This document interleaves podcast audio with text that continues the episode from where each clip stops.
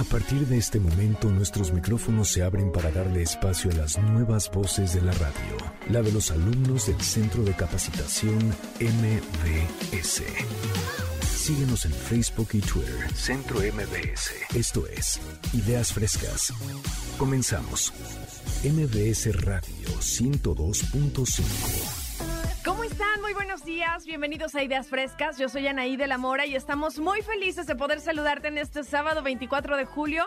Estamos iniciando muy temprano y estaremos hasta las 9 de la mañana. Está Lucy Martínez, Miriam Tinoco, Sergio de Laurentis, Carlos Buendía, Ricardo Rodríguez, Mauricio Hernández, todos ya listos para acompañarte con contenido muy interesante. Fíjate, vamos a estar hablando acerca de un análisis de las finales de la Eurocopa, eso en los deportes, pero también hablaremos acerca del miedo al fracaso. ¿Te identificas? Vamos a tener una historia inspiradora, sobre todo para aquellos emprendedores, algo que ha marcado la historia en una industria de los alimentos muy en específico, una historia de éxito que te va a encantar. La alegría maliciosa. ¿Alguna vez has sentido alegría por el mal ajeno, ¿está bien? ¿Está mal? ¿Por qué sucede? Bueno, eso y la luz, el estado de ánimo, ¿tiene alguna conexión? ¿Cómo podemos ayudarnos de esto para sentirnos bien? Entre dimensiones, ¿qué va a pasar con la feria de Chapultepec? Bueno, hay temas muy interesantes. Esto que te digo es en la primera hora, en la segunda vienen todavía eh, cosas que te van a encantar, que nos van a nutrir y sobre todo que nos van a ayudar a acompañarnos esta mañana de sábado. Yo soy Anaí de la Mora, nuestro productor es Arturo Chávez, nuestro querido eh, Roberto está también en la producción y estamos listos para comenzar esta mañana de sábado. Así comenzamos Ideas Frescas este sábado 24 de julio a través del 102.5 de FM MBS Radio. Vamos con los deportes.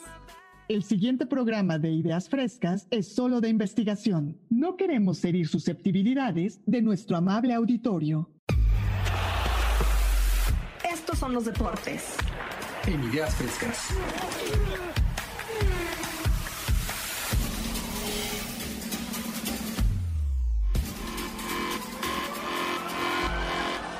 Un gusto, Nayik, estar de nuevo aquí contigo para traerte lo que será un reencuentro de las finales de la Eurocopa, que ha sido uno de los torneos más grandes a nivel mundial y de fútbol, y que por los expertos es considerado el torneo más pesado de selecciones. ¿Por qué es importante que sepamos la evolución de las finales de la Eurocopa, Rich? Porque la Eurocopa es el torneo más grande de selecciones del mundo, ya que se considera que es el único torneo que tiene el mismo nivel futbolístico que la Champions League, lo que ni la Copa América tiene, ni el Mundial de Fútbol. O sea, la Eurocopa es la crema innata del deporte del fútbol soccer. Es la mamá, pero aparte también está súper cool porque aquellas personas que quieran enterarse cuál ha sido la evolución histórica, tú lo vas a tener. A ver, cuéntanos.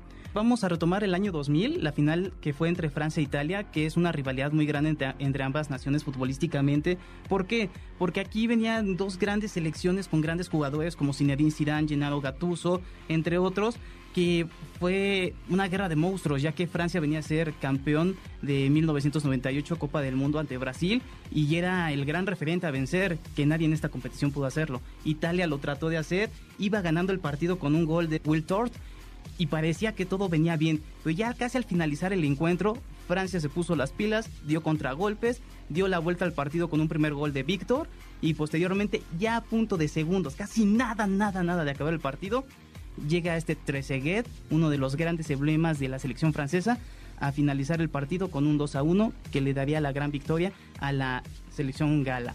Y bueno, teniendo en cuenta esto, pues normalmente aquí tenemos selecciones muy fuertes por parte de Europa, pero para la edición de 2004 tuvimos dos selecciones que son considerados caballos negros que llegaron y nadie entiende cómo fue esto, ya que llegó una Grecia que futbolísticamente, históricamente no tiene nada y un Portugal que traía grandes jugadores pero que iba trabajando una evolución futbolística que no le alcanzó en esa final para ganarle a Grecia, que perdió 1 a 0 por parte de un gol de este Charisteas, donde teníamos a un gran jugador que venía de la época de oro del Real Madrid, Luis Figo, este Cristiano Ronaldo que venía creciendo, a este Nani que se le consideraba la copia de Cristiano Ronaldo, entre otros grandes exponentes de Portugal, que no lograron conseguir este torneo.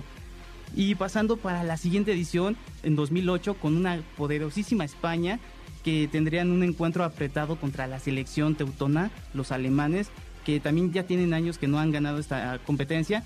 Y que fue un partido muy apretado ya que este partido finalizó con un gol a cero.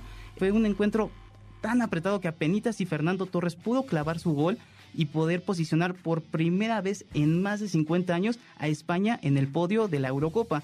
Y esto fue algo que marcó mucho, ya que empezó una gran evolución por parte de España, que vendría a ser campeón del mundo en el año del 2010 y que posteriormente en el año del 2012 repetiría de ser campeones de Eurocopa, venciendo una Italia que venía de una crudeza de ir perdiendo grandes jugadores y que se estaba retroalimentando y perdería en un encuentro que es poco visible en este tipo de torneos ya que es, es, de las pocas selecciones que ha perdido contra un marcador muy grande. Normalmente estos marcadores de Eurocopa son marcadores que terminan en un 1 a 0, un 2 a 1, o sea, no es tanta la diferencia.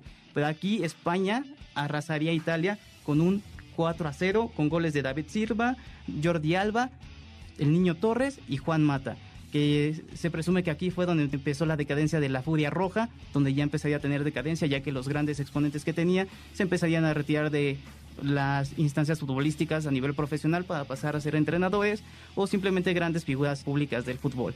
A ver, cuéntanos de la más reciente, ponnos al día. La última final que hubo posterior a la de este año fue la del 2016, donde por fin Cristiano Ronaldo se pudo coronar. Por fin Portugal pudo obtener su primera Eurocopa ante la poderosa Francia que venía de ser campeona del Mundial del 2018 con un gol de este futbolista Eder, ya que Cristiano Ronaldo no pudo jugar por una lesión que tuvo. Y fue un partido también muy apretado que pasó a prórroga y ahí fue donde culminó con un gol de Eder en el minuto 108. Y bueno, este sería el primer encuentro que tendríamos en años de Eurocopa en una final que pasaría a prórroga.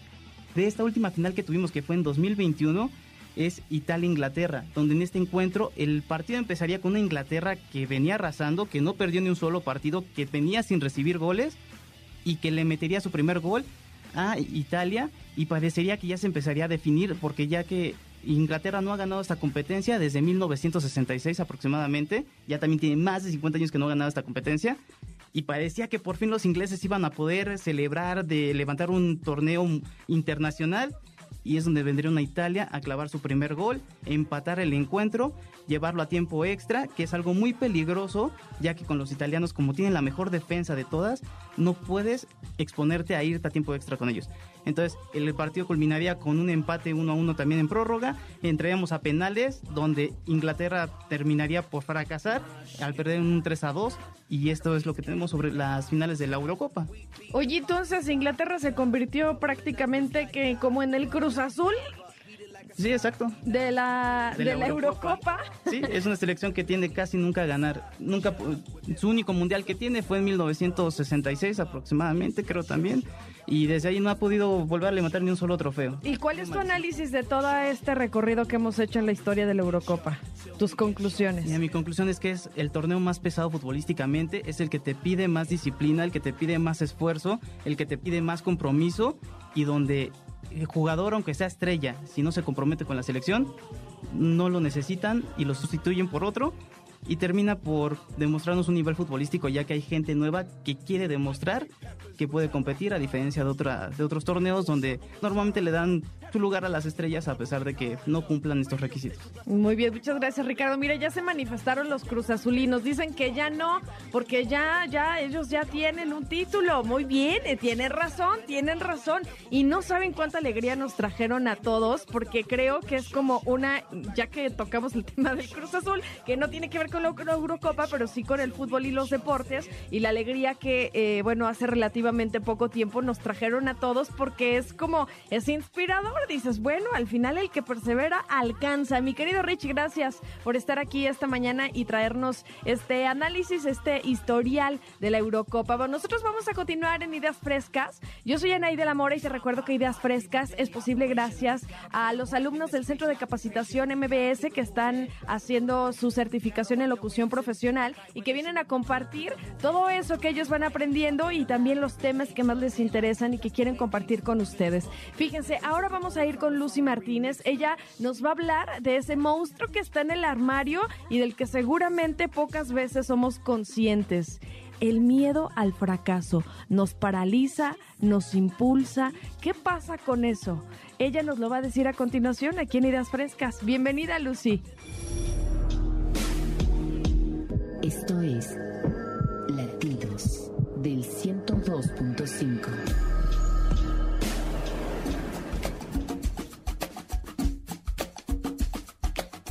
Muy buenos días a todos, qué gusto saludarlos en esta mañana, sábado 24 de junio, mitad del año, mitad del mes de la mitad del año. bueno, el tema de hoy me parece bastante interesante porque tiene que ver con condicionamientos. Como hemos revisado en latidos anteriores, los condicionamientos son aquellos que vamos adquiriendo de la familia, de la escuela, de la cultura, de los amigos. Y el condicionamiento que vamos a revisar el día de hoy es cómo calificamos el error. No bueno, pobre del que se equivocó. ¡Qué oso! Va a tener consecuencias. Van a hablar mal de él, lo van a tachar. Hay que evitar equivocarse a como dé lugar. Y nos perdemos la otra cara de la moneda. Todas las posibilidades que abre el que se equivocó. Si bien lo decía Edison, cuando no encendía la bombilla, él no dijo me equivoqué. Él dijo encontré mil maneras de cómo no se enciende una bombilla. Y es que la tolerancia al error hoy es indispensable. A lo mejor en la Europa medieval, cuando había alfareros y hacían toda su vida en la misma pieza, pero espérate, no solo el alfarero hacía esa pieza, sino que su familia venía haciendo esa pieza desde años. Entonces ya era muy tradicional esa rutina, esa tarea. Pero díganme, hoy, 2021, ¿qué trabajo existe que no esté lleno de novedades? Tenemos que hacer nuevas todo el tiempo. Considero indispensable aprender sí o sí la tolerancia a la imperfección. ¿Alguien se cree que la perfección existe? No, señores, ni los artistas de cualquier campo, ni pintores, ni escultores, todo tiene un componente de fallo. Y si aceptamos que la perfección es inexistente, podemos aplaudir al error y entonces podemos darnos el permiso de equivocarnos. Fíjate cómo se escucha, date el permiso de equivocarte. El fallo es una oportunidad, aparte del aprendizaje que te deja para dos cosas más, para autoconocerte y para autocorregirte. El fallo no es más que una parte del proceso hasta que consigues algo. Simple, una parte del proceso. Pero vivimos en una sociedad en la que es muy aplaudido hacer las cosas bien.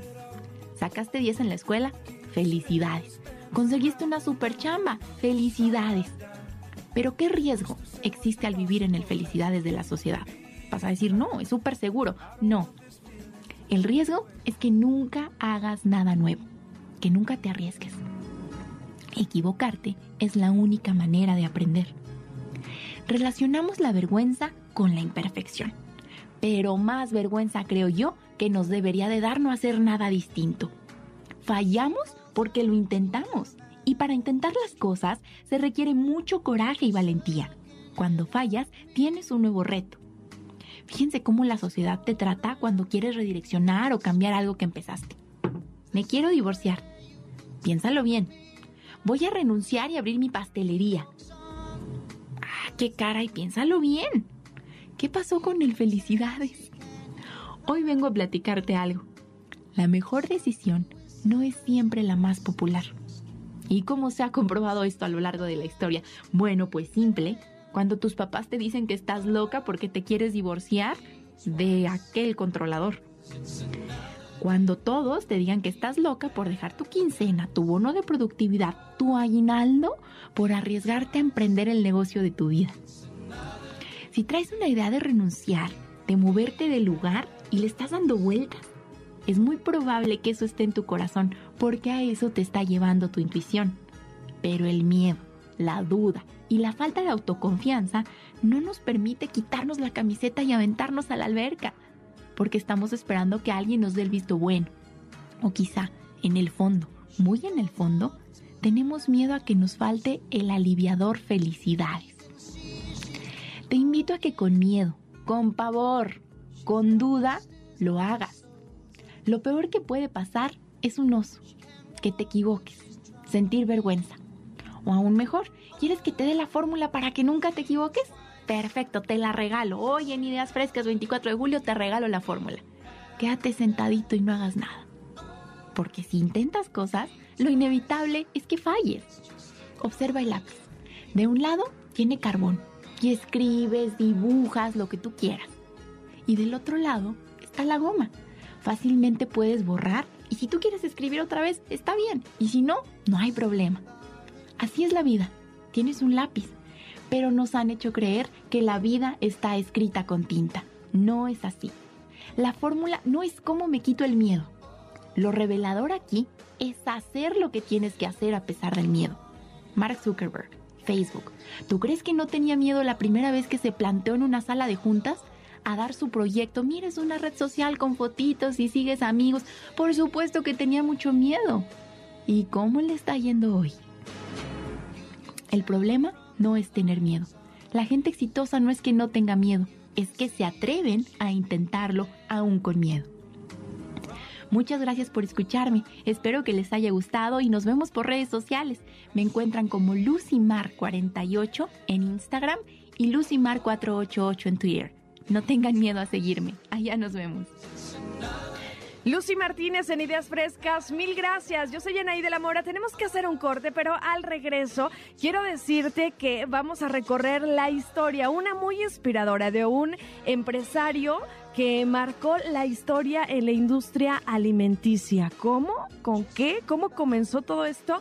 Sergio de Laurentiis nos lo va a decir más adelante y por supuesto hablaremos de la alegría maliciosa. ¿Te da gusto que alguien le vaya mal? ¿Será? ¿Está bien? ¿Eso es saludable? ¿Está mal? Bueno, eso lo vamos a platicar más adelante. Tenemos corte, pero también te recuerdo que estamos listos para leerte siempre en Instagram y Twitter arroba centro MBS, en Instagram arroba ideas frescas 102.5 y en Facebook ideas frescas 102.5. Ahora regresamos. Muy buen día.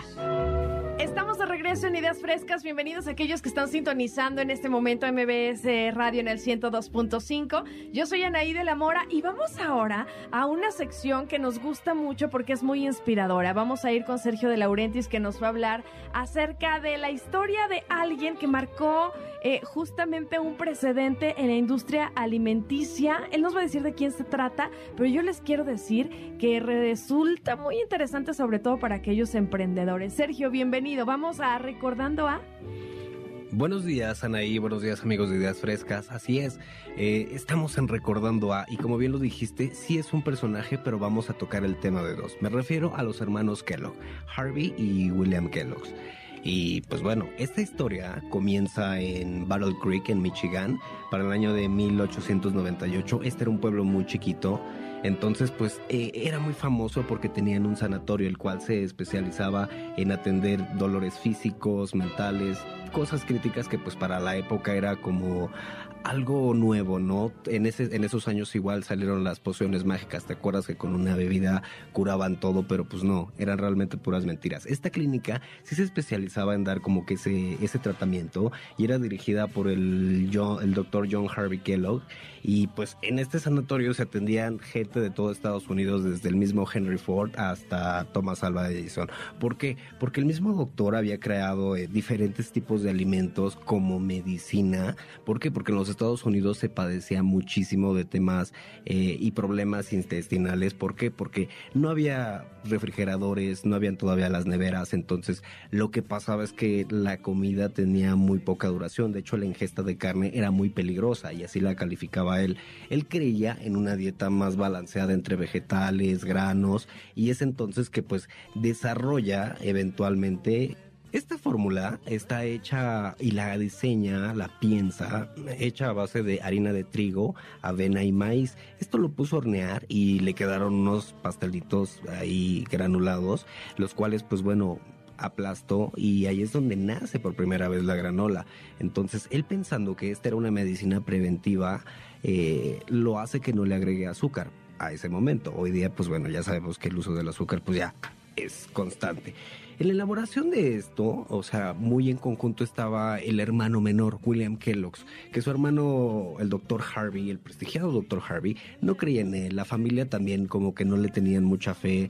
Realmente decían, pues, ese tiene problemas. Y sí tenía problemas, pero eran problemas de visión, lo cual hacía que pues no pudiera entender mucho de lo que él veía en clases. Entonces siempre fue como que el relegado, el todo, y pues el doctor tenía su espacio, su clínica, sus pacientes y estaba haciendo sus fórmulas. Lo que quería hacer William era comercializar todo este, pues sí, todos estos productos que realmente sí iban a tener un impacto benéfico a la salud de, pues por lo menos los pacientes. Y él insistía con su hermano, vamos a comercializar, vamos a comercializar.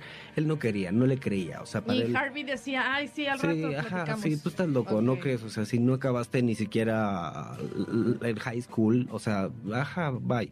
Entonces, él necio y necio y necio, y pues bueno, no le hacía caso. Uno de los colaboradores que estuvo trabajando en, en la clínica era Charles William Post. O sea, el apellido Post ahorita nos va a sonar, quien trabaja. Sí, porque son estos preparados como incluso hasta para hacer pasteles y todo esto, ¿no? Exacto. Ok. Él trabaja dentro de la, de, de la misma empresa Kellogg's, por así decirlo, o el sanatorio Kellogg's, se roba todas las, las recetas, pone su compañía y en muy poco tiempo él empieza a monetizar y a hacer una gran fortuna, lo cual pues ya era muy evidente una molestia de Will Kellogg's hacia con su hermano y le dijo, oye, mira, ¿Ves? Nos están comiendo el mandado, carnal. Exactamente. O sea, tienes registrado todo, pero ¿por qué no peleas? ¿Por qué no, no, no retomamos lo que es de nosotros? Claro. Entonces, su hermano lo que hace es, bueno, yo te vendo mi parte sin ninguna expectativa, sin ningún futuro, o sea, así como de vas a fracasar. Y lo que hace él es, pues bueno, retomar estos productos, empezar a diseñar una imagen, porque le dice, ok, quiero también el apellido Kellogg, o sea, y de ahí voy a hacer Kellogg's por lo que vamos a diseñar. Entonces, en esta in- inversión, porque consigue inversionistas para comprar la parte de su hermano, empiezan a desarrollar un producto que dejan remojando por error, que era trigo, lo dejan remojando toda una noche, a la mañana siguiente se dan cuenta, lo meten a la prensa y empiezan a quedar unas hojuelas con cierta consistencia, no se desbarataban y rápido lo metieron al horno. Ahí es donde nacen los cornflakes que todos hoy día conocemos y tenemos en, en nuestras Ah. eh, alacenas. Entonces, esto Oye, qué cool. Fíjate que hay muchas historias de cosas que aparentemente son un fracaso o un error y de allí surgen cosas increíbles, ¿no? Como este caso que nos compartes. Así que podríamos, haciendo este paréntesis, aprovechar Sí. para decirles a todos aquellos emprendedores y a todas aquellas personas que siempre hay una perspectiva diferente de ver las cosas, siempre hay una perspectiva diferente de ver nuestro propio camino. Si nos estamos preparando para algo, si tenemos un proyecto y sentimos que hoy estamos fracasando, todo esto, no, no, no, no, es parte del camino y es parte de ir avanzando. Pero bueno, vamos a seguir con la historia que me encanta. Y totalmente, porque este éxito le llega a Will Kellogg's en 1906, a sus 46 años. Entonces vemos que, pues sí, ese rango de éxito. un rato.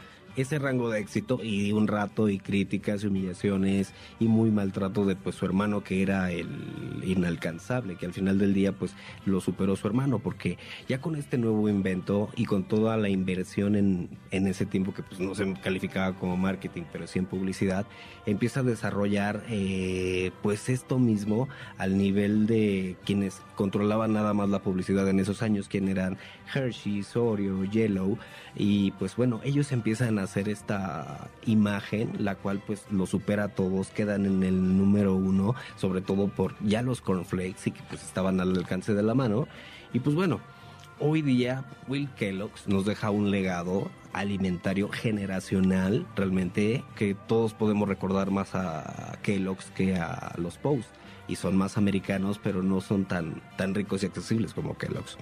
Que no pegaron tan fuerte y que no se fueron tanto por la parte nutricional, ¿no? Porque entiendo que, bueno, independientemente de cómo haya evolucionado la marca y los productos que estén hoy a la venta, pues sí tenían en su origen esta preocupación y esta necesidad por ofrecer a la gente eh, buena alimentación, eh, que, que propiciara buena salud, que eso eso al final a mí me parece muy importante cualquier cosa que emprendamos o en cualquier cosa que hagamos. ¿Cuál es el alma y cuál es el objetivo de lo que quieres hacer? Claro, y algo básico, nutritivo, o sea, gracias a Kellogg's hoy nuestras mañanas son muy express.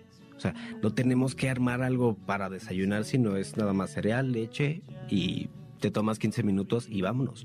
Entonces realmente nos han hecho la vida un poco más fácil, pero pues ya no los vemos. Pero sí, tenemos que recordar estas vidas como de inspiración precisamente en cualquier proyecto o tema que uno traiga para pues no claudicar y al final del día va a salir algo muy bueno. Pero bueno, esto fue recordando a, yo soy Sergio de Laurentis, síganme en mis redes sociales, Instagram, arroba Sergio de Laurentis, y pues esto fue recordando a en Ideas Frescas por MBS 102.5. Eso, mero. Muchas gracias, mi querido Serge. Qué buena historia.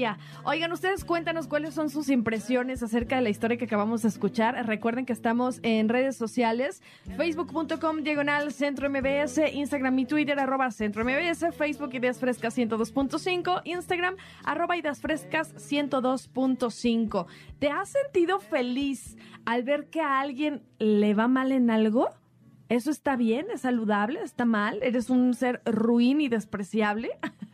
¿Por qué nos pasa esto? Bueno, se llama algo eh, que nos dice Carlos Buendía, es la alegría maliciosa. ¿Cómo está esta situación? Él nos va a hablar al respecto. Bienvenido, mi querido Carlos. ¿Cómo estás? Hola, ¿qué tal, Anaí? Pues sí, déjame explicarte lo que es la alegría maliciosa. En Alemania se le conoce como Schadenfreude. Esto pasa porque se hicieron unos estudios a partir del 2014 con niños de dos años en adelante hasta los seis. Estos estudios nos demostraron que desde muy temprana edad se genera cierto gusto por el dolor y el sufrimiento ajeno. Esto no solo pasa con los niños pequeños o jóvenes, también nos pasa a nosotros en nuestro día a día y lo hemos visto cada que vemos algún video de YouTube o lo vemos con algún compañero de trabajo que le va mal y nosotros nos da alegría que a esa persona le vaya mal. Es como una alegría secreta de pronto también, ¿no? ¿Puede ser? O a ver, explícanos. Sí, tiene mucho que ver con la dopamina que se nos genera, este cierto placer al ver a los demás fracasar o a, que se cae o que le pasó algo malo, ¿no? Aún no se ha encontrado un motivo verdadero de por qué tenemos esta relación.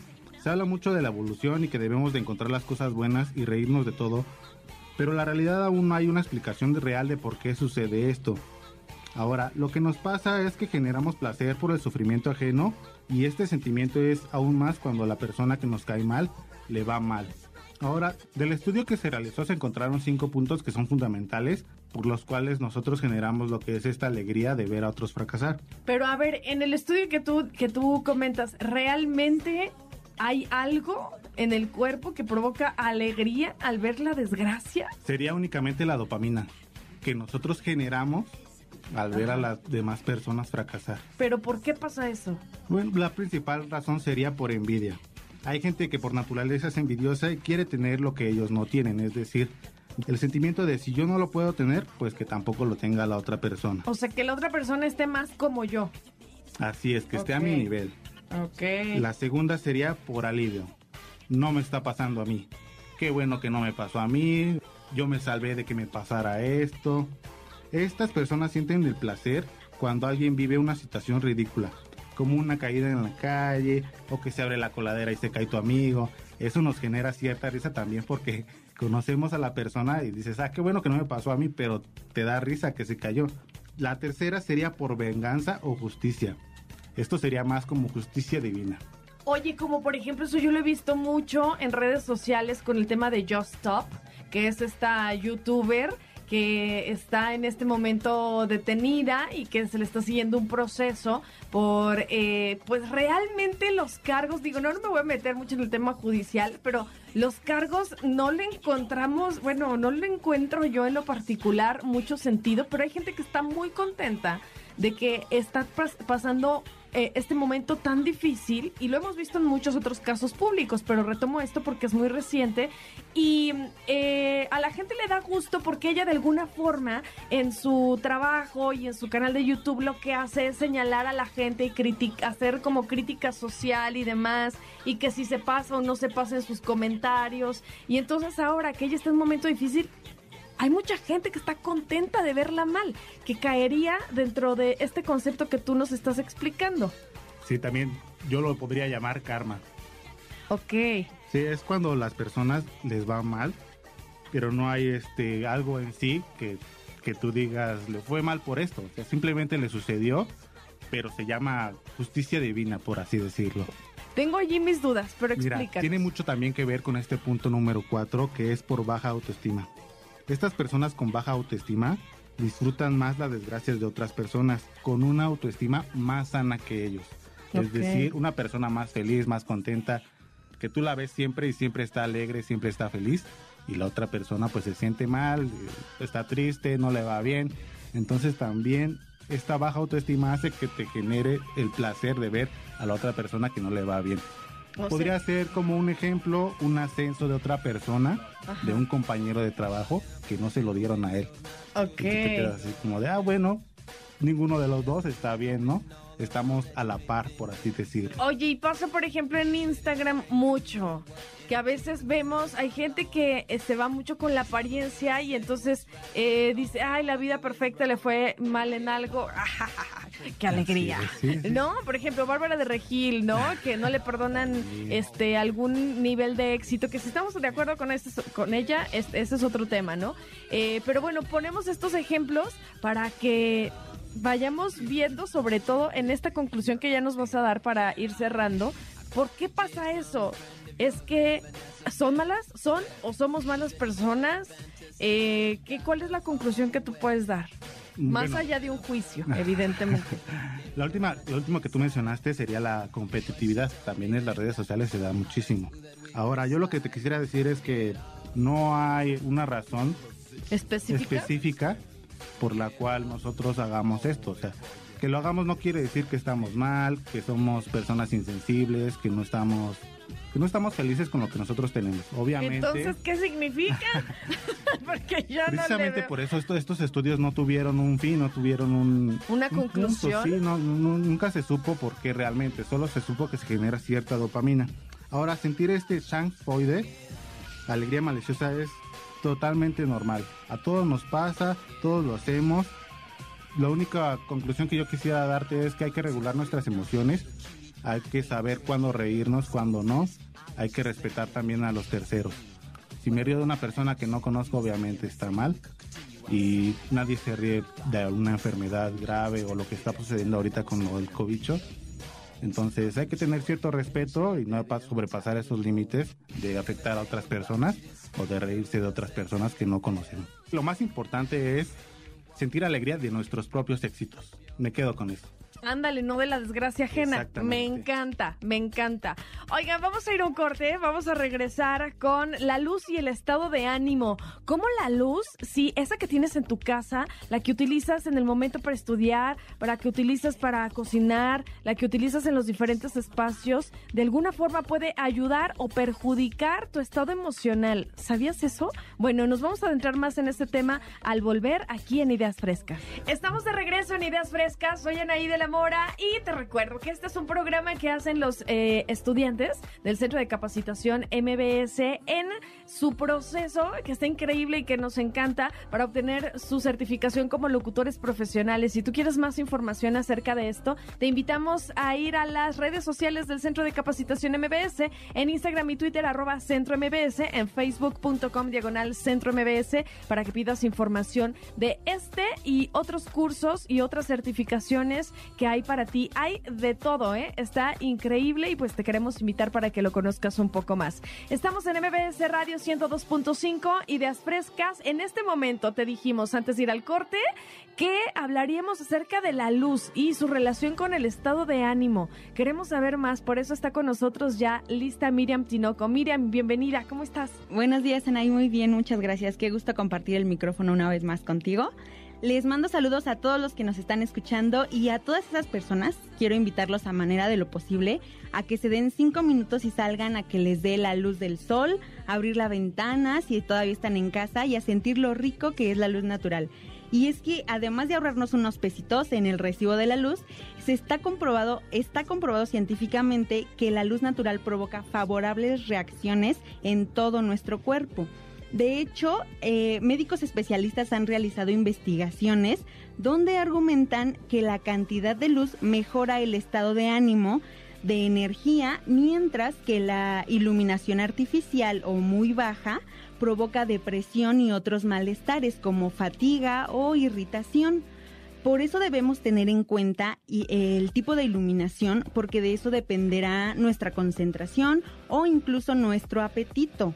La verdad es que las luces artificiales nos trajeron muchas posibilidades, pero también causaron cierta confusión en nuestros cerebros. Te explico. Nuestro reloj natural se encarga de regular nuestros ciclos del sueño Sí. los procesos metabólicos, eh, el almacenamiento y la utilización de la energía que consumimos. Este reloj se encuentra en una parte del cerebro que se llama hipotálamo, donde aquí se encuentran unas conexiones con los fotorreceptores, como las retinas de nuestros ojos. Eso es un ejemplo de un fotorreceptor. Eh, estos fotorreceptores son los encargados de sincronizar el reloj interno con las luces que absorbemos diariamente durante todo el día. A todo este proceso que te estoy platicando se le llama ciclo circadiano y es esencial porque nos afecta los ritmos del cuerpo humano y también influye en nuestro sueño, el estado de ánimo, eh, la digestión, el, el control de la temperatura de nuestro cuerpo o incluso puede llegar a afectar en la renovación celular. Estaría muy padre poder controlar la iluminación de todos los, Los sitios, espacios. exactamente, de todos los sitios a donde acudimos. Pero, ¿qué crees? Eh, incluso aunque pudiéramos hacer eso, la naturaleza no lo permitiría, porque en invierno y otoño, que es cuando está más nublado y tenemos menos horas de luz, provoca que seamos más melancólicos y es cuando eh, somos más depresivos, a diferencia de la primavera y del verano, que es cuando estamos más alegres, incluso hasta somos más productivos. ¿Tú Uy. sabías eso?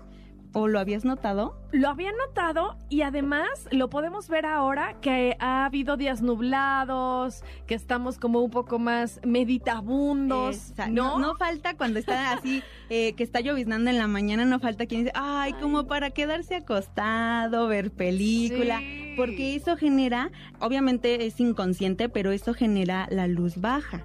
Ok, Entonces- pero ¿cómo podemos hacer para contrarrestar todo esto? ¿Nos lo vas a decir? Sí, por ejemplo, abrir las ventanas de la casa, o sea, tratar de ocupar menos luz artificial. Si estamos en la oficina, abrir este igual la ventana un rato, que entre el aire. Pero de si y en días nublados, ¿cómo le hacemos?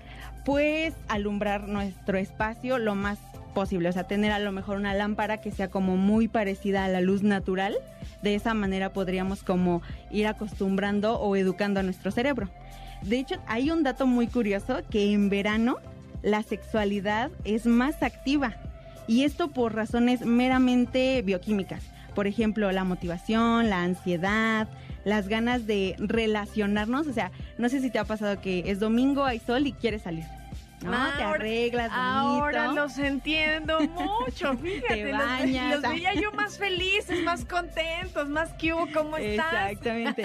Pero la- es primavera y en verano, Ajá, ¿no? en primera y en verano es donde la sexualidad está como que muy activa. Y la luz, pues obviamente es de los principales factores. La idea eh, normalmente sería poder en el transcurso del día estar lo más en, con- en contacto con la luz natural y en la noche así, en obscuridad total. Por ejemplo, cero luz de los, de los celulares, eh, si tenemos a lo mejor por ahí algún aparato electrónico que emita mucha luz artificial, poder a lo mejor taparlo, porque eso inconscientemente nos afecta en nuestro cerebro y hace que nuestro sueño no sea tan reparador como debería. Sí, porque también inhibe la producción de melatonina, que es esta sustancia que nos ayuda Ah, al exacto. sueño y demás, ¿no? Sí, sí. De hecho, hay un estudio con diferentes personas donde estuvieron estudiando la melatonina y el cortisol y aparece que el cortisol en la mañana es mucho más alto. El cortisol es la hormona que genera el estrés. Y la melatonina, eh, como a las 3 de la mañana, es cuando empieza a bajar. Ok, entonces ya escucharon la recomendación. Si quieren descansar bien, si quieren sentirse más vivarachos, si, llenos de vida, ¿no? Eh, entonces de tener siempre más contacto con la luz del sol. Y pues si ya nos damos una escapada a la playa, pues qué mejor, Qué ¿no. Miriam?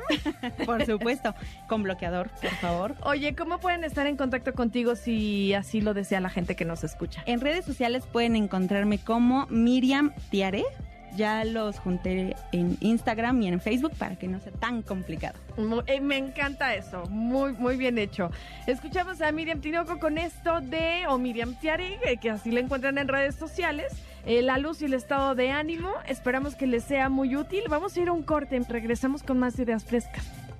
Los comentarios aquí vertidos son responsabilidad de quien los dice y no necesariamente reflejan el punto de vista de MBS. Estas son Ideas Frescas. Muy buenos días. ¿Cómo están todos aquellos que acaban de sintonizar la radio en el 102.5 aquí en MBS? Yo soy Anaí de la Mora y fíjense, vamos a hablar acerca de un tema que seguramente eh, ustedes lo han pensado, lo han platicado con alguien más, porque hay espacios en la Ciudad de México muy valiosos, muy importantes, que de pronto pues han ocurrido situaciones eh, mm, pues no deseadas. Y no sabemos cuál es el futuro de estos espacios. Me estoy refiriendo en específico a la Feria de Chapultepec, por ejemplo. Me estoy refiriendo al Papalote, al Museo del Niño. Eh, y vamos a hablar al respecto con eh, mi querido Mau. ¿Cómo estás, Mau? Mauricio Hernández. Bienvenido. Hola, ¿cómo estás?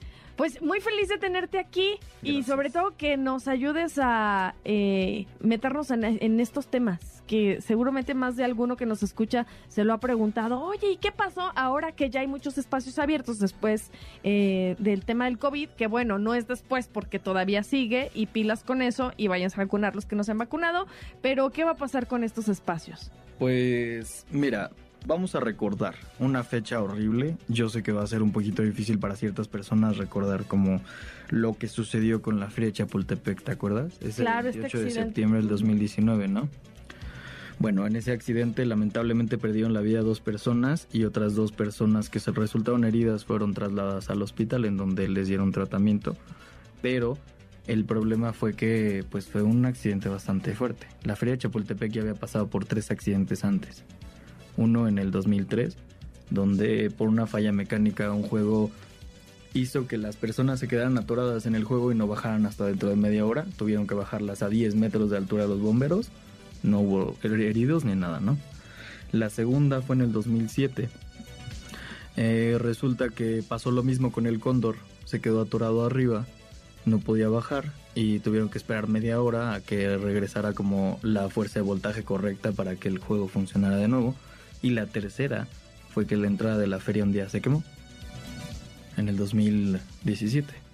Entonces, y este, este, último acontecimiento y este último accidente ya, triste y lamentable que pudo haberse previsto además. Se pudo haber previsto por las autoridades tanto de la feria. Yo no quiero culpar, no estoy aquí para, para señalar a nadie.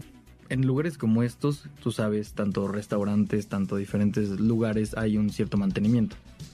Entonces, con base en lo que estuve leyendo y averiguando, no se le dio el mantenimiento correcto a los juegos de la feria. Muchas personas podían ver que ya estaban oxidados los metales, que las maderas ya tronaban, que ciertas cosas ya estaban fuera de su lugar, inclusive los carritos también estaban oxidados y un poquito separados.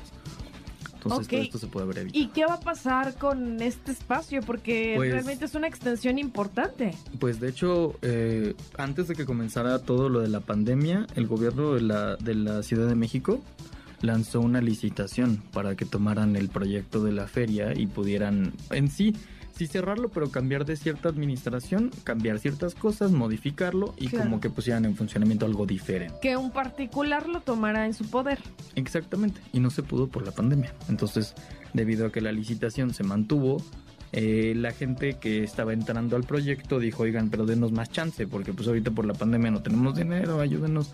Entonces el gobierno pues les dio como un poquito de chance, pero resultó que por lo mismo de que se extendió todo el lado, lo de la pandemia no se pudo controlar.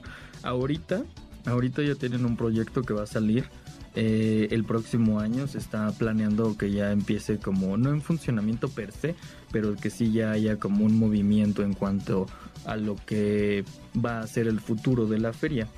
Eh, yo tengo información de que va a ser, bueno, es un proyecto que se llama Aztlán. Ajá, en, en Nahuatl, Aztlán significa lugar de las garzas. Así se llamaba el antiguo Tenochtitlán, ¿te acuerdas? Entonces, eh, lo que tiene eh, pensado esta nueva, este, este, esta compañía privada es que funcionen diferentes proyectos dentro del mismo ambiente de la feria. Van a haber tanto juegos mecánicos como interactivos, como nuevas cosas virtuales. Inclusive tienen pensado un estilo Cirque du Soleil, un teatro aéreo con cosas 4D y con luces y todo, pasando por ciertas épocas de la historia de México que han sido pues un poquito importantes que han marcado la historia de México actual, como por ejemplo el terremoto del 85, las Olimpiadas. O sea, por lo que veo es una tendencia entonces educativa. es, tanto educativa como con juegos mecánicos también para atraerlo. En el lugar de la feria se va a abrir este Aztlán está a cargo del grupo constructor Mota en Gil, México, en colaboración con Thor Urbana Capital, los cuales propusieron este parque con temática de la Ciudad de México. Ok. Lo cual pues va a estar cool, ¿no? Porque pues van a ser tanto juegos como cositas interactivas para que aprendamos un poquito más del país. Pero la cuestión es, eh, la feria estuvo en funcionamiento durante 56 años. Fue fundada en 1964 bajo la tutela del presidente Adolfo López Mateos. Y el problema es que pues mucha gente quedó tanto traumatizada como pues vamos a extrañar todos a la feria, ¿no? Pero el problema es como no se le dio un buen mantenimiento, lamentablemente tuvo que cerrar sus puestas. Y ahora pues ahora va a ser un cambio totalmente diferente de administración y pues van a ser nuevas aplicaciones de juegos y pues eso va a hacer una conciencia tanto en las personas que estuvieron involucradas en este problema como las personas que pudieron haberlo evitado. Que así sea va a tener una evolución. Muchas gracias, Mauricio, por hablarnos de este tema. Nosotros acabamos de terminar la primera hora de ideas frescas, pero vamos a ir con la segunda en unos minutos después del corte, porque vamos a hablar de las adaptaciones de videojuegos al cine. ¿Se les ocurre alguna? Bueno, quédense para ver si la mencionamos y si quieren que la agreguemos, pues díganos a través de redes sociales en Facebook Ideas Frescas 102.5 Instagram arroba Ideas Frescas 102.5. Vamos con esto después del corte Ideas Frescas.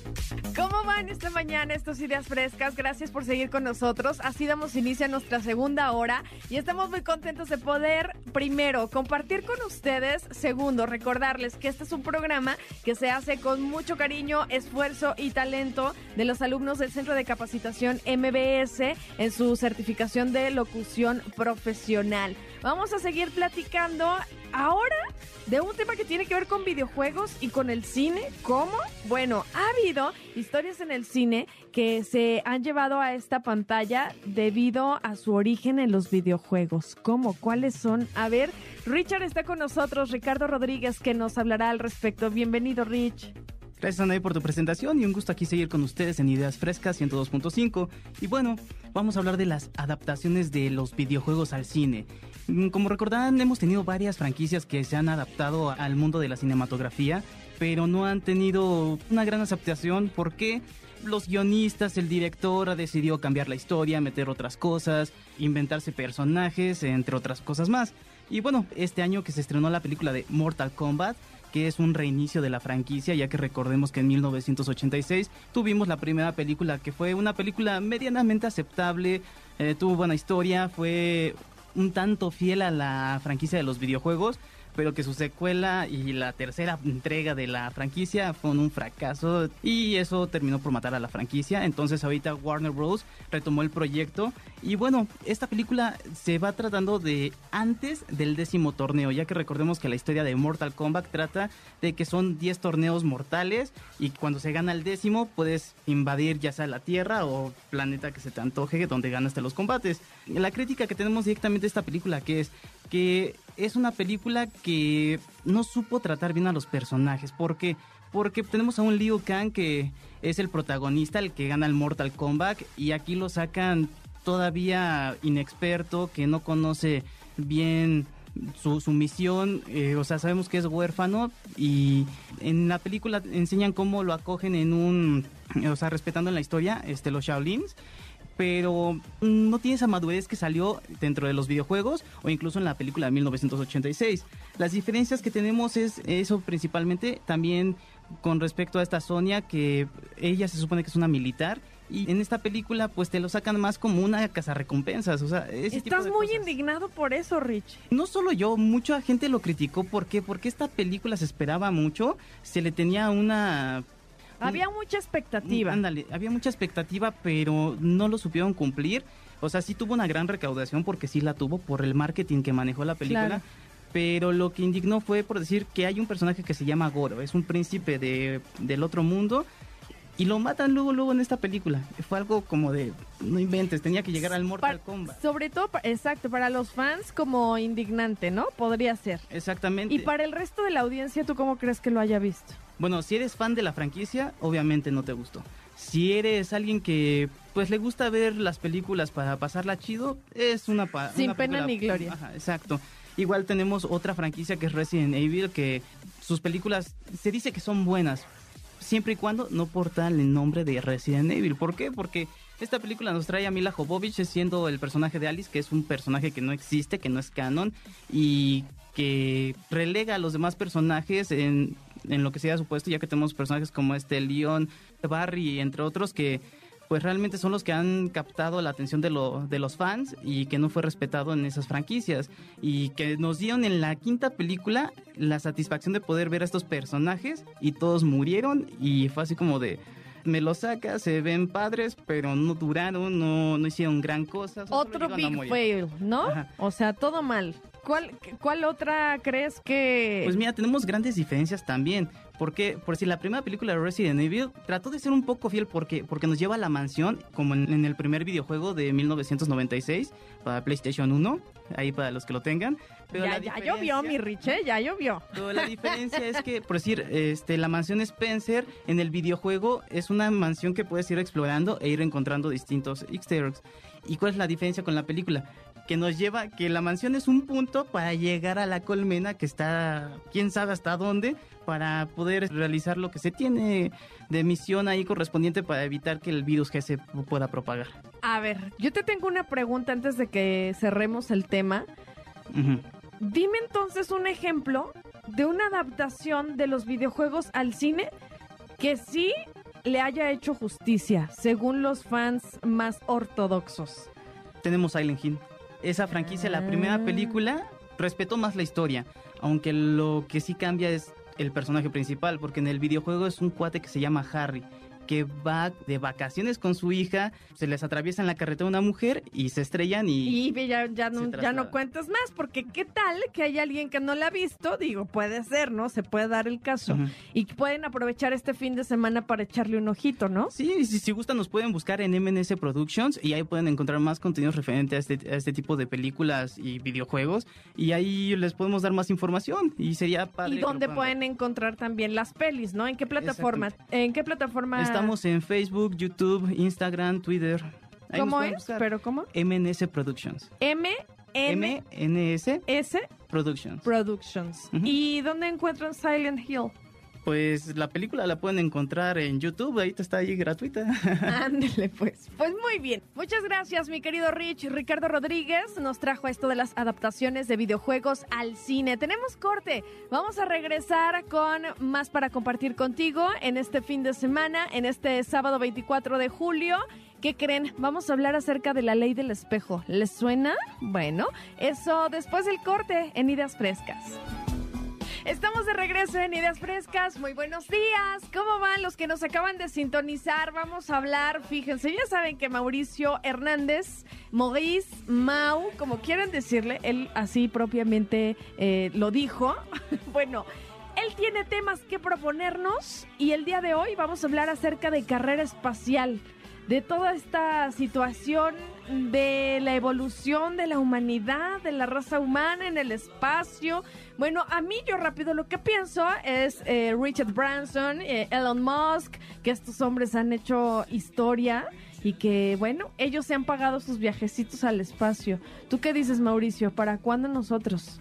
Hola, ya regresé y te tengo, como dices, ese tema, pero caliente. A ver. Mira, ¿tú te acuerdas que durante la Guerra Fría Estados Unidos y Rusia estuvieron batallando para llegar a este queridísimo satélite que tenemos todos los días cuando te asomas por tu ventana, que es la Luna, ¿no? Entonces, eh, Yo veo puros edificios, pero ok. bueno, acuerdo. si miras un poquito más arriba ahí lo podemos ver. Entonces, ahora pues volvió a pasar lo mismo, están otra vez haciendo la carrera espacial para ver quién llega ahora, pero a Marte. Estados Unidos, la NASA, ha mandado robs robotitos ahí que están como tomando fotos, como tomando pruebas de la Tierra, bla, bla, ¿no? En Marte. Y pues otros países como China, Rusia, inclusive se habló de que Sí. Rusia iba a apoyar a México para que nosotros pudiéramos entrar en ese proyecto del espacio. Se habló hasta que ya no se habló. Ajá, exactamente. O sea, ese se habló entre paréntesis. Pero no, continuó. no llegó, no llegó a ningún, a Pues, ningún ahorita buen no. puerto. Ahorita no hemos llegado como a, a decir, oye, en el 2027 va a pasar, pero pues esperemos que llegue a pasar porque México pues puede hacerlo, ¿no? No estamos tan mal. Oye, pero a ver, se habla en esta, en estas expediciones a la luna, después de que, eh, bueno, estos dos hombres que hablábamos al principio, Richard Branson y Eh, Elon Elon. Musk, bueno, ellos lo dije y pues prácticamente es eso. Ellos crearon su propia estructura, su propia plataforma para ellos pagarse su viaje a la luna. Se Exactamente. dice que en unos años será algo la- no Marte. tan oneroso y no tan eh, complicado de pagar. Y que entonces habrá vuelos comerciales a la luna Sí. y también a este otro planeta. Ahorita ya hay vuelos comerciales a la luna, pero están en 2 millones de dólares. Si tiene los 2 millones, pues adelante. Pero pues como dices, en algún futuro no tan lejano, podremos tener todos la posibilidad de viajar, aunque sea a la luna, ¿no? Bueno, por lo pronto, pues este, si no a la luna, pues el fin de semana, aunque sea una salita a Cuernavaca, ¿no? Pero bueno, el punto aquí no es eh, ese, el punto es la carrera espacial. ¿Cuál será el y el futuro? futuro de los ¿Cuál será en el espacio. en el espacio? ¿Qué- ¿Tú qué qué- piensas que va a pasar? Yo creo que definitivamente habrá cosas inesperadas, como siempre en la vida, y pues de eso se trata explorar. Exactamente, explorar, pero cuando ya hablamos de colonizar otros planetas, ahí es cuando entramos con, con temas un poquito distantes en cuanto a lo que es la lógica, ¿no? Porque dices, ¿para qué tratar de colonizar otro planeta si el tuyo tiene las condiciones viables para la vida, ¿no? Entonces es lo que dices, ok, sí, investigar, empezar a, a crecer en ese ámbito, en ese rubro, que inclusive el hecho de que viajemos a otros planetas está abriendo las puertas para otro tipo de tecnología, como los viajes interdimensionales, entre paréntesis, como por ejemplo eh, lo que son los portales. Porque no sé si tú conozcas que hay un lugar que se llama el colisionador de hadrones. Es una gran dona gigantesca que está entre la frontera entre Francia y Suiza. Ahí lo que hacen es soltar una partícula y una antipartícula y las hacen girar rápido, rápido, rápido para que cuando choquen parezca simular eh, lo que fue la explosión del Big Bang que generó toda la vida y buscar cómo es la partícula de Dios. Una partícula que provee o que provió, previó de vida a todo en el espacio. Entonces, ese tipo de tecnología que también puede ser súper destructiva es lo que está abriendo el paso a través de la humanidad. Que empezamos con los celulares, con las consolas, con las tabletas y quién sabe, a lo mejor en algún futuro podremos tener un portal en casa y viajar a Chiapas. Así, o a Europa o a algún otro país en tan solo un tronido de dedos. Esto suena muy a The Jetsons, ¿no? Suena es- muy a como sci-fi y como cada vez está más cerca. y cómo eh, justo la ciencia ficción, bueno, se convierte a veces en inspiración y a veces en, En visualización del, del futuro, ¿no? Pues esto ya empezó desde la época de Nikola Tesla. Él estaba tratando de construir una torre para poder prever de una conexión planetaria a toda la Tierra, literalmente. O sea, él estaba ya viendo por algo como el estilo Wi-Fi. Y iba a ser totalmente gratuito. Pero pues tú ya sabes que los gobiernos como que... eh, eh, eh, entonces no les pareció. Quiero Entonces, decirles que Mauricio Hernández tiene sus propias teorías conspiranoicas, que a- en este espacio no se da rienda suelta, no. sé por qué, yo creo que se intimida este, con todo el equipo, pero ustedes pueden eh, en sus redes sociales, tienes también un podcast, Sí. donde allí, miren, se le da vuela a la hilacha, hijo. Claro. A ver, a ver. Sí, y pronto tendremos invitados de aquí, del programa. Entonces, cuando nos gusten escuchar, nos pueden encontrar como pánico.el podcast en YouTube. Promuévase, promuévase. Próximamente en Spotify. Pánico.el el podcast. Y pues estoy en redes sociales como en Instagram y Twitter como Hey Mao con doble O. Ok. Entonces, si quieren teorías por ahí, escribirme, mandarme cosas perturbadoras, ahí habrá. Pero bueno, antes de que me despida de ti y de toda la querida audiencia, quiero dejarles una pequeña preguntita. ¿Para qué emigrar a otro planeta si podemos salvar el nuestro y estamos a punto, a punto de poderlo lograr sin tener que tener repercusiones como más pérdida de animales, diferentes plantas, otras especies? ¿Por qué, por qué irnos cuando pues nuestra casa es la que está sufriendo ahorita, no? Entonces, pues ahí se los dejo de chamba. Nos veremos en el futuro y pues adiós. O, o en un portal de alguna otra dimensión. Tal vez salga de la pared. Muchas gracias, Mauricio Hernández en Ideas Frescas. Vamos a seguir ahora con un tema que tiene que ver con nuestro crecimiento personal, autoconocimiento. Seguramente te vais a identificar con lo que ahora Carlos Buendía tiene para platicarnos. La ley del espejo. La famosa ley del espejo. ¿Qué es? ¿Qué significa? ¿En qué nos ayuda? ¿Cómo estás, Carlos? Nuevamente. Hola, Nay, de Bienvenido. nuevo. Es un placer estar aquí con ustedes. Pues sí, mira, lo principal de la ley espejo es hacernos esta pregunta. Si alguna vez les ha molestado enormemente la forma de actuar de otra persona o cuando hace algo que no les gusta. O sea, el famoso lo que te choca, te checa. Sí, podría ser también o ciertas actitudes que no te gustan de otra persona. Ok. Por ejemplo, si tú eres capaz de ver este tipo de cosas que te molestan de otras personas, eh, sentir que algo no va bien con ellas, aunque no sea directamente contigo. Es decir, su actitud, cómo actúan, qué es lo que hacen. Esto Cuando dicen, ay, es que no sé por qué, pero me cae mal. exactamente. Esto es la ley espejo que refiere más a lo que vemos en los demás de lo que vemos en nosotros mismos. Pero nosotros no somos conscientes que también tenemos estas actitudes o estas Formas de actuar. Exactamente, que también nosotros lo hacemos, ¿no? Esta ley tiene mucho que ver con nuestros conocimientos emocionales y qué es lo que nos generan estas sensaciones que nosotros tenemos al ver estas actitudes de otras personas. Ahora, a la larga este sentimiento nos puede ir afectando y creciendo internamente generando un problema más grande.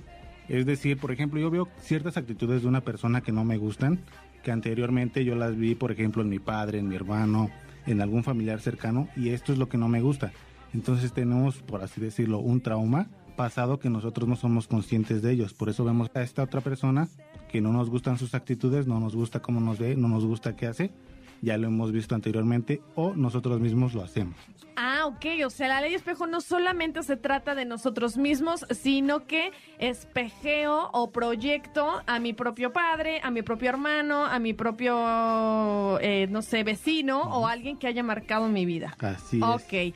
Entonces, frente a esta situación, ¿qué nos podemos preguntar o qué ejercicio hay que hacer para que esto se juegue a favor nuestro y no en nuestra contra? Porque lo que pasa es que nos enganchamos. Oye, es que me molesta esto. Ay, es que, uy, y evitamos y eh, causamos conflicto con base a todo esto que decimos nos desagrada, ¿no? Sí, mira, para comenzar yo te diría que no tenemos por qué molestarnos de las actitudes de otras personas. Lo que está mal es en nosotros mismos. La actitud que tenemos ante estas acciones es lo más importante, ya que verdaderamente es lo que marca la diferencia entre si nos molesta, si no nos molesta, si somos conscientes de esto. Es el primer paso para identificar qué es lo que no nos gusta, qué es lo que nos molesta. Ahora, tenemos que estar conscientes de estas cosas que nos molestan, si son personales o ya son generadas por terceras personas, como te estoy comentando. Ya sean cosas pequeñas, como que alguien sea mentiroso, irresponsable, algún trauma más grande de la infancia. Tengo que hacer un énfasis aquí en lo que es la salud mental y emocional. Estas cosas nos afectan a todos. A todos nos pasa, no quiere decir que tú estés mal. Es como cuando estás enfermo del estómago. ¿Con quién vas? Con el médico, con el doctor. Si tienes algún problema también de este tipo emocional, tienes que acudir con algún psicólogo especialista emocional. Al hacer esto nos damos cuenta de que pues no somos víctimas de nuestras propias circunstancias. Tenemos más responsabilidad sobre nosotros mismos y somos más conscientes de nuestros sentimientos y esto nos ayuda a progresar también y a no sentirnos mal también ante otras situaciones con otras personas. Ahora te voy a poner un ejemplo de lo que pod- podríamos utilizar a nuestro favor la ley del espejo. Vamos a hacer un ejercicio rápido para poder identificar qué es lo que nos molesta. Vamos a cerrar un poquito los ojos y vamos a pensar en estas situaciones que hemos tenido anteriormente que nos han molestado de otra persona o con nosotros mismos. Por ejemplo, después de tener alguna discusión o alguna pelea que viste que no te gustó, lo primero que tenemos que hacer es imaginar que estamos solos en esta situación y analizar bien lo que pasa paso a paso, identificar qué es lo que nos molesta. Como segundo, vamos a pensar en el por qué nos molesta y si es una actitud, es una acción o nada más te molestó porque sí. Como tercero, vamos a pensar si estas acciones o actitudes también las hacemos en el momento nosotros. Es decir, si nosotros repetimos también estas actitudes que vemos que nos molestan de otras personas. Como número cuarto, es identificar si lo hacemos y en qué momento lo hacemos. Es decir, tener una tipo regresión para saber en qué momento lo estamos haciendo. Como quinto es, ¿qué es lo que provoca que hagamos nosotros estas cosas? ¿Qué es lo que nos molesta de estas cosas? Identificar bien exactamente el punto del por qué esto nos molesta. Puede ser, por ejemplo, masticar el chicle. ¿Has escuchado que luego hacen... Ay, sí, no lo hagas. ¿Ya es? Y aquí varias personas hicieron así su carita de... Su carita de Carlitos. Entonces ahí ya tenemos algo que no nos gusta, que probablemente nosotros hayamos hecho. O anteriormente te haya o que lo hemos visto algo. en alguien más. Exactamente. Pero a ver, eso también, eso pequeñito, también, ¿qué, o sea, ¿qué, ¿qué conclusión puedes sacar de algo así? Aquí es donde entra esta parte de controlar nuestras emociones. Tenemos que identificar esto para decirlo, pues es esa persona, realmente a mí no me afecta directamente. Como el manejo del- de esta sensación de desagrado, puedo permanecer en el mismo lugar sin tener que irme, por ejemplo, que es cuando tomamos decisiones viscerales, ¿no? ¿A eso te refieres? Sí, es no llegar a este punto de molestia para que tú decidas retirarte o dejar de hablarle, ¿no? molestarte. Esto es importante porque, o sea, cuando tenemos alguna discusión, lo principal y lo que más sobresale es nuestra molestia hacia esa persona. Ok. Entonces, pues si esa persona está haciendo una actitud, realmente no tendría por qué molestarte a ti. Tú tienes que medir tus niveles de felicidad, de enojo y saber hasta qué punto te puede afectar esto. Claro. Es importante para que tengas consciente tus emociones. Esto es lo más importante. Totalmente. Conocer nuestros sentimientos nos ayuda a mejorar la calidad de vida. Ande usted. Bueno, pues Carlos, buen día. Nos habla acerca de la ley del espejo. ¿Tienes algo que concluir antes de Sí, irnos? realmente este tema es muy extenso. Si quieren saber más, estamos en el podcast de Hablaremos de Todo. Estamos en Facebook, en Instagram, Spotify y en cualquier red social nos pueden encontrar como Hablaremos de Todo y este tema se va a explorar un poco más para entenderlo mejor. Ah, me encanta. Hablaremos de todo con Carlos Buendía. Muchas gracias por Gracias estar a aquí. Tiana y gracias a todos los que nos escuchan. Buenísimo, vamos a hacer un corte, pero al volver hablaremos eh, la segunda parte del miedo al fracaso con Lucy y también estará Miriam para hablarnos de sincronicidades. ¿Qué son? ¿Cómo podemos hacer que estas funcionen a nuestro favor? ¿Existen? Bueno, todo eso al volver en Ideas Frescas. Esto es Ideas Frescas en MBS Radio 102.5. Soy Anaí de la Mora. Vamos con Lucy Martínez. Es la segunda parte del miedo al fracaso. Adelante, Lucy. Hola a todos, buenos días. Nuevamente los saludo con esta temática. Ahorita vamos a hablar del miedo en general, pero ahora nos vamos a ir un poquito más teóricos, más técnico el asunto. ¿Qué es el miedo según la Real Academia de la Lengua Española? Bueno, me va a permitir leerles la definición así tal cual. Sentimiento de desconfianza que impulsa a creer que ocurrirá un hecho contrario a lo que se desea. Bueno, el miedo está hecho para preservar la vida, para protegerte de un daño. Es un instinto que te ayuda a reaccionar ante una situación de peligro. Vamos a poner un ejemplo simple. Hay un terremoto, todos empiezan a asustar, a mover y tu cerebro empieza a producir sustancias que le ayudan a reaccionar al evento. Es decir, hay adrenalina, hay estrés, entonces te puedes mover fácilmente. Nunca eras ágil y de pronto, ay, brinqué como si nada para ponerte en un lugar a salvo. Ese es el miedo. Tiene efectos físicos. Y ahí el miedo está teniendo un impacto positivo en tu vida. Te permite regular la conducta para que salgas con bienestar de una situación. Sin embargo, muchas veces el miedo, lejos de preservar la vida, la detiene. Puedo tener miedo al fracaso y entonces mejor no intento nada. ¿Pero ese miedo sigue representando un impacto positivo en tu vida? Yo considero que no. Desde el momento en que el miedo se vuelve una excusa, un impedimento para hacer o intentar algo, lejos de prolongar la vida, te la está limitando. Por naturaleza, el miedo protege de un mal físico. Te tengo una buena noticia. El miedo puede ser considerado una emoción y las emociones son cíclicas y cambiantes. Pocas son las emociones que se mantienen por un largo periodo de tiempo. Ahora, ¿cuál es el origen del miedo? Hay miedos físicos, me asomo a la ventana de un edificio del piso 37, veo la gente chiquita, los coches chiquitos y me da mucho miedo, no me vaya a caer. Estoy ante un miedo instintivo. Y estos hay que hacerles caso, porque muchas veces te ayudan a darte cuenta que hay algo más fuerte que tú. Pero desde la perspectiva psicológica, hay miedos mucho más profundos y tienen que ver con miedos de autoconcepto, de creencias, de sensaciones o fijaciones a partir de experiencias de sumo dolor psicológico.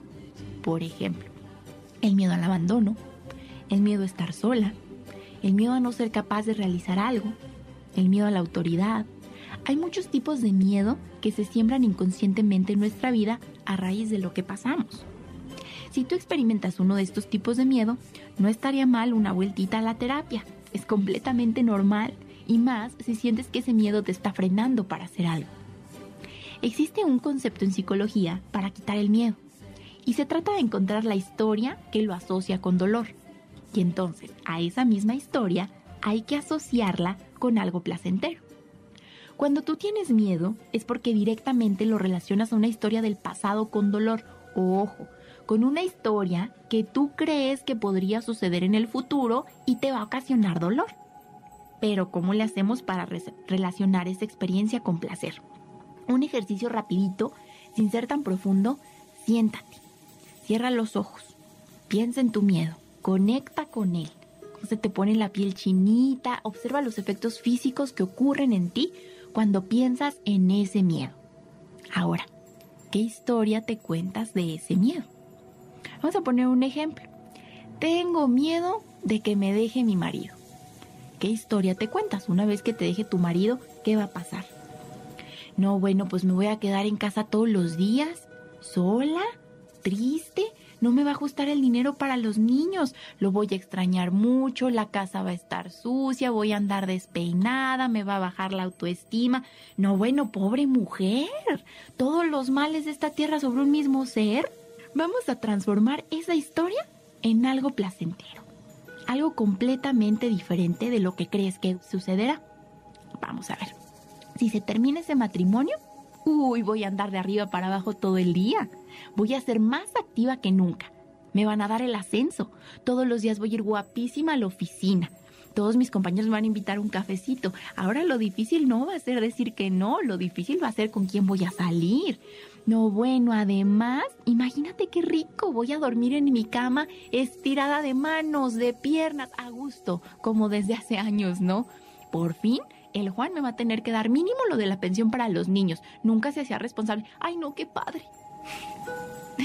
¿Te fijas que la historia es la misma? El, perdón, el hecho es el mismo. Lo que cambia es lo que te cuentas que va a pasar después. Y te tengo una noticia aún mejor. Hay un principio de la búsqueda constante del placer en los seres humanos. Entonces, tu cerebro va a asociar a la historia que más le conviene. Entonces, sin que tú hagas nada, tu cerebro solito va a recordar la historia placentera. Tú no has vencido tus miedos psicológicos porque no les has contado otra historia.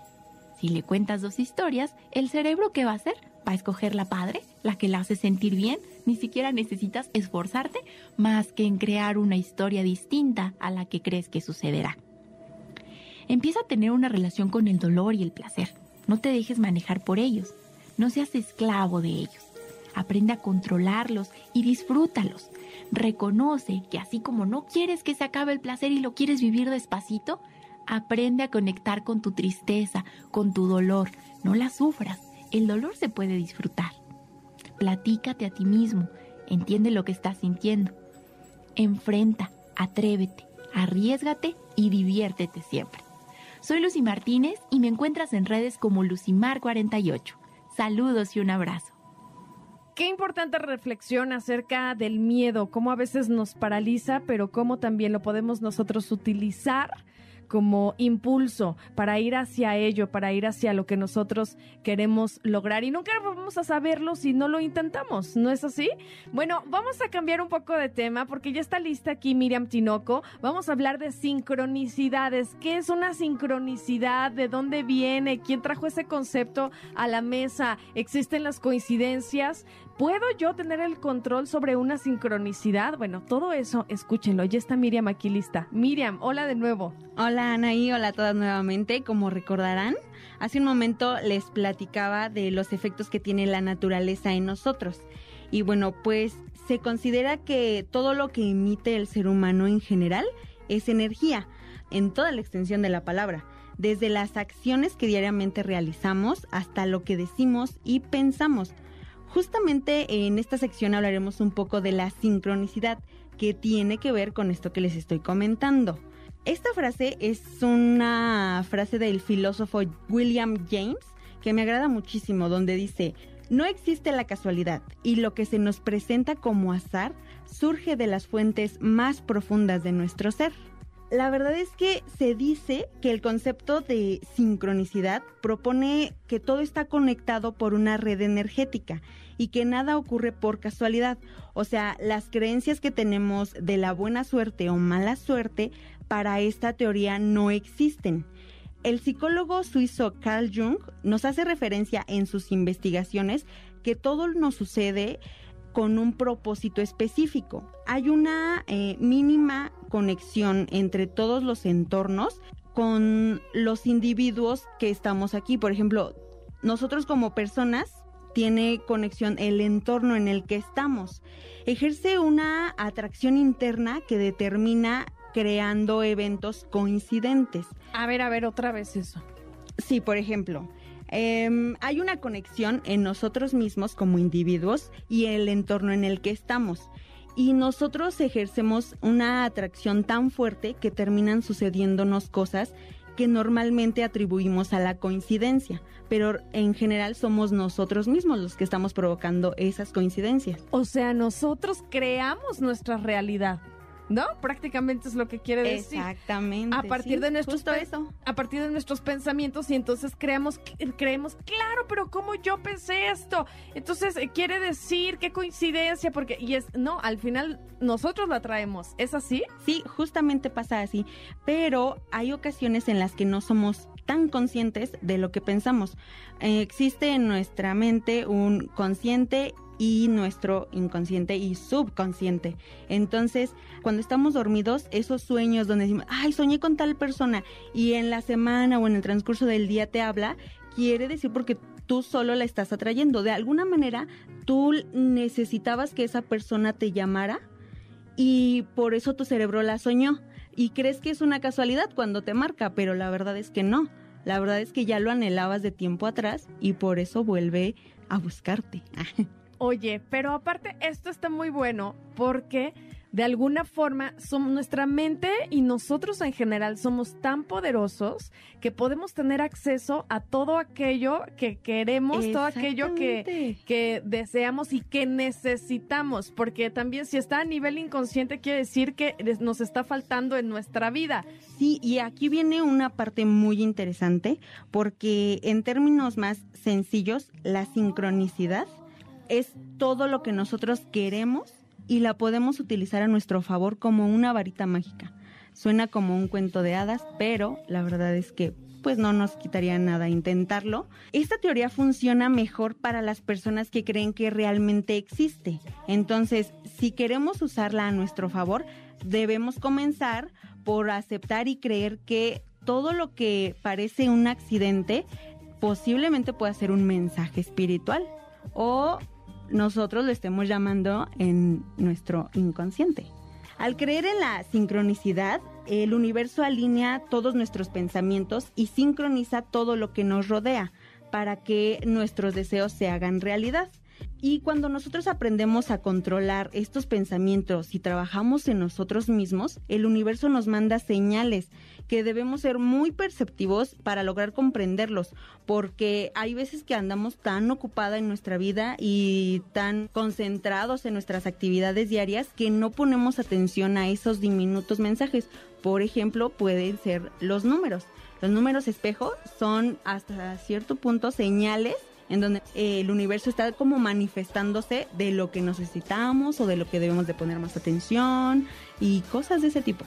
O sea, alinearnos, investigar más qué hay en nuestro inconsciente, qué hay en nuestras acciones, qué hay en nuestros pensamientos para poder entonces así utilizar nuestro máximo potencial. Está bueno y es un tema realmente muy apasionante. Les quiero recomendar eh, un libro de Deepak Chopra que habla acerca de este tema que se llama El sincrodestino, por si quieren, eh, quieren investigar más, quieren adentrarse más este, en este tema y también pueden estar en contacto contigo, ¿no, Miriam? Claro, sí. En mis redes sociales aparezco como Miriam Tiare. Miriam Tiare. Muy bien, gracias Miriam. Saludos. Vamos a hacer un corte, regresamos con un tema. Nos estamos como muy pues no sé si decir esotéricos, pero vamos a hablar del mal de ojo, qué es y cuál es su origen y demás, además de la recomendación astrológica, todo eso después del corte aquí en Ideas Frescas. Muy buen día.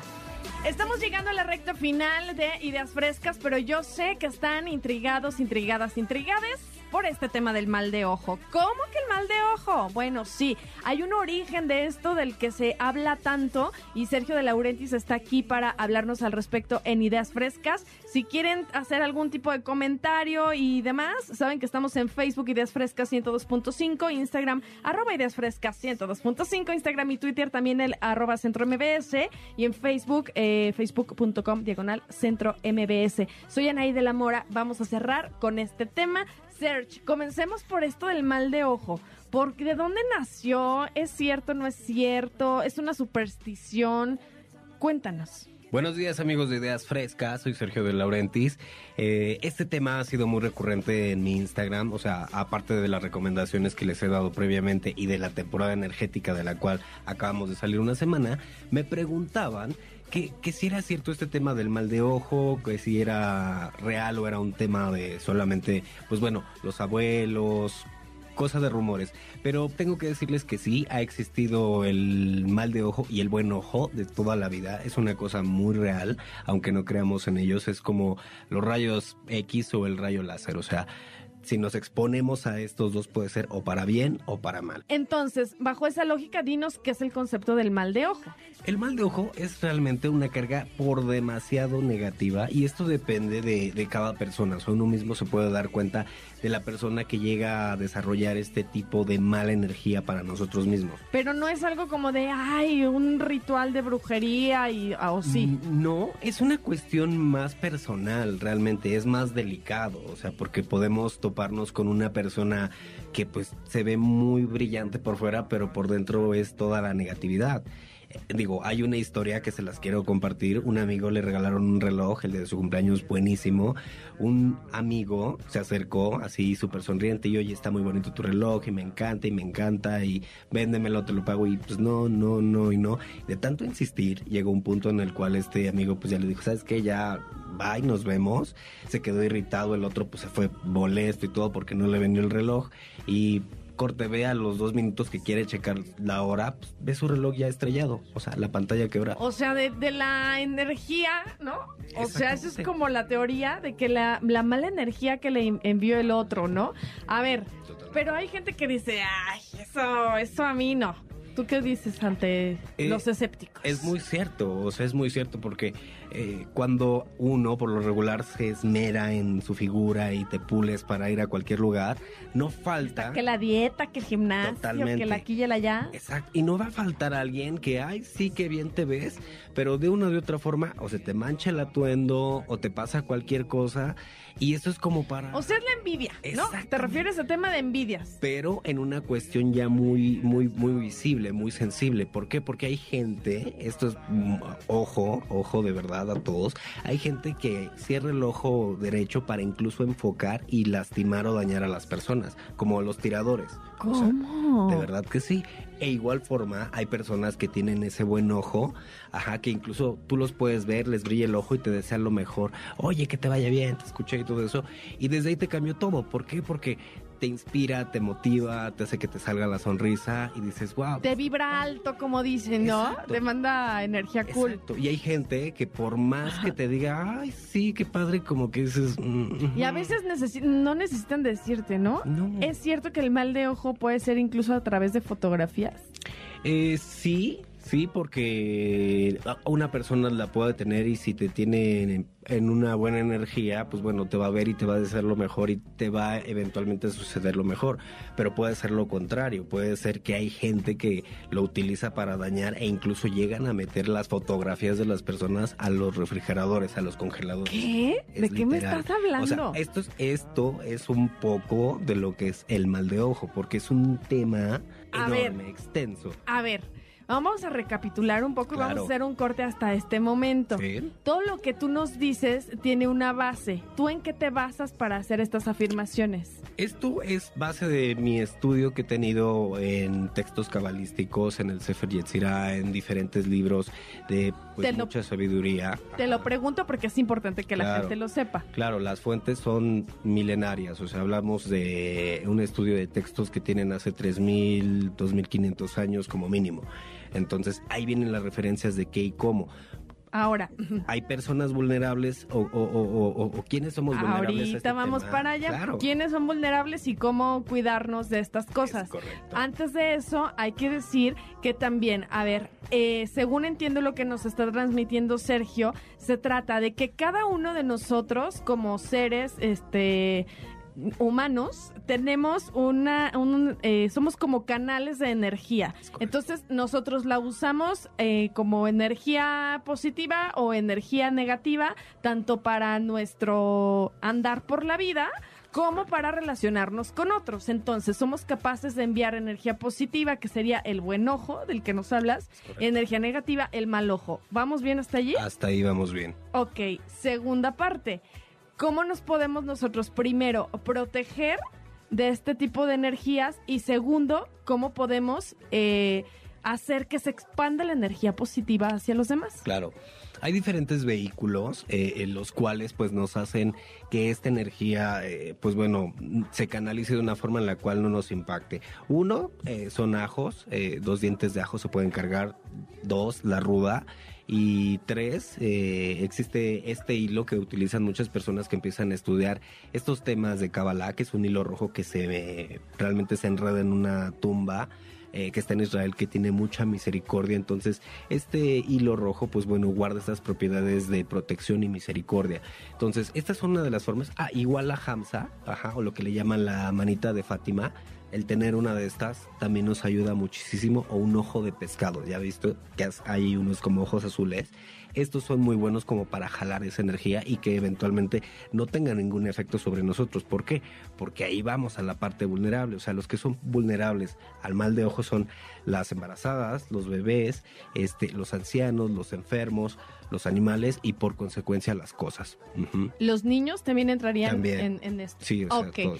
A ver, tú nos dices todo esto eh, con base en la cábala. Sí, Pero, es. por ejemplo, hay gente que dice, pues yo mira, mi, vir- mi Virgencita de Guadalupe me protege de todo, este, mi crucifijo, mi ángel de la guarda, eh, en lo que sea que creas y tengas puesta tu fe y tu energía positiva, eso también funciona como un, este, como una protección. Claro que sí puede servir, es uno de tantos vehículos, ¿por qué? Porque uno los activa. Al momento que tú le pones fe, le pones esa intención y te sientes con esa protección de lo que tú traes dentro de ti mismo y lo que traes, digamos, como objeto, te va a instalar contigo mismo a- a- a, pues sí, a cuidarte, a proteger tu energía y cuando sientan de verdad que hay una persona negativa que no les vibre bien, busquen 100 caminos antes de coincidir con ellas, porque de verdad son muy dañinas.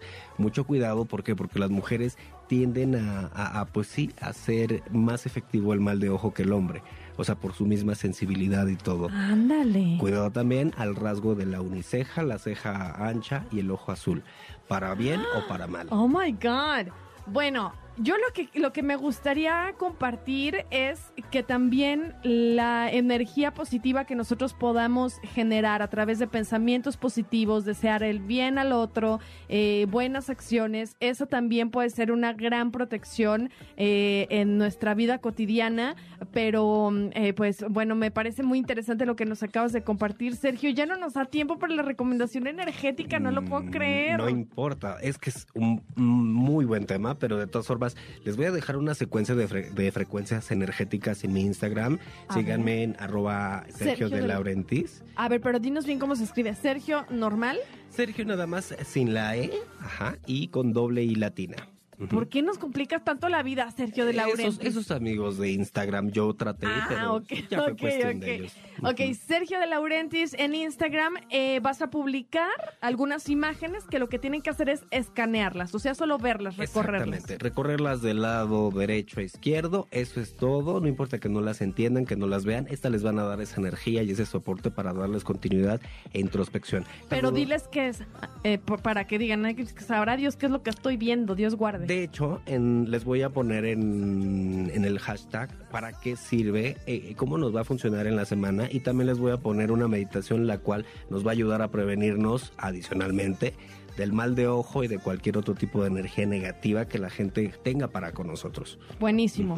Este, voy a mandar rápido unos saludos a la doctora Lina Muñoz, a arroba Cris Salcido, Rosa Rieta, Ricardo Mergol, Dan Manjari y Mario León. Esto fue la recomendación energética con Sergio de Laurentiis por MBS en Ideas Frescas 102.5.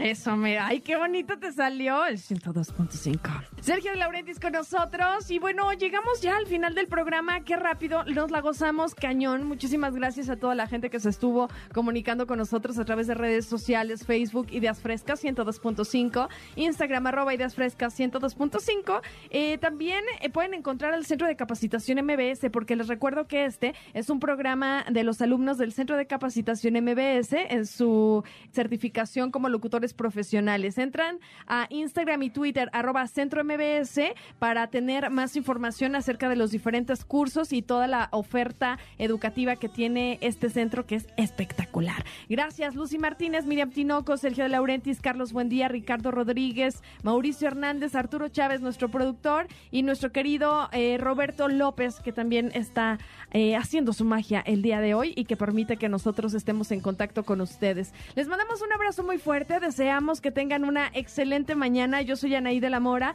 y recuerden que todos los sábados de 7 a 9 está Ideas Frescas para ustedes a través de MBS Radio 102.5. Hasta la próxima. Adiós. Por hoy concluimos con nuestras ideas frescas. Los alumnos del Centro de Capacitación MBS los esperan con mucho más el próximo sábado en punto de las 7 de la mañana. MBS Radio 102.5.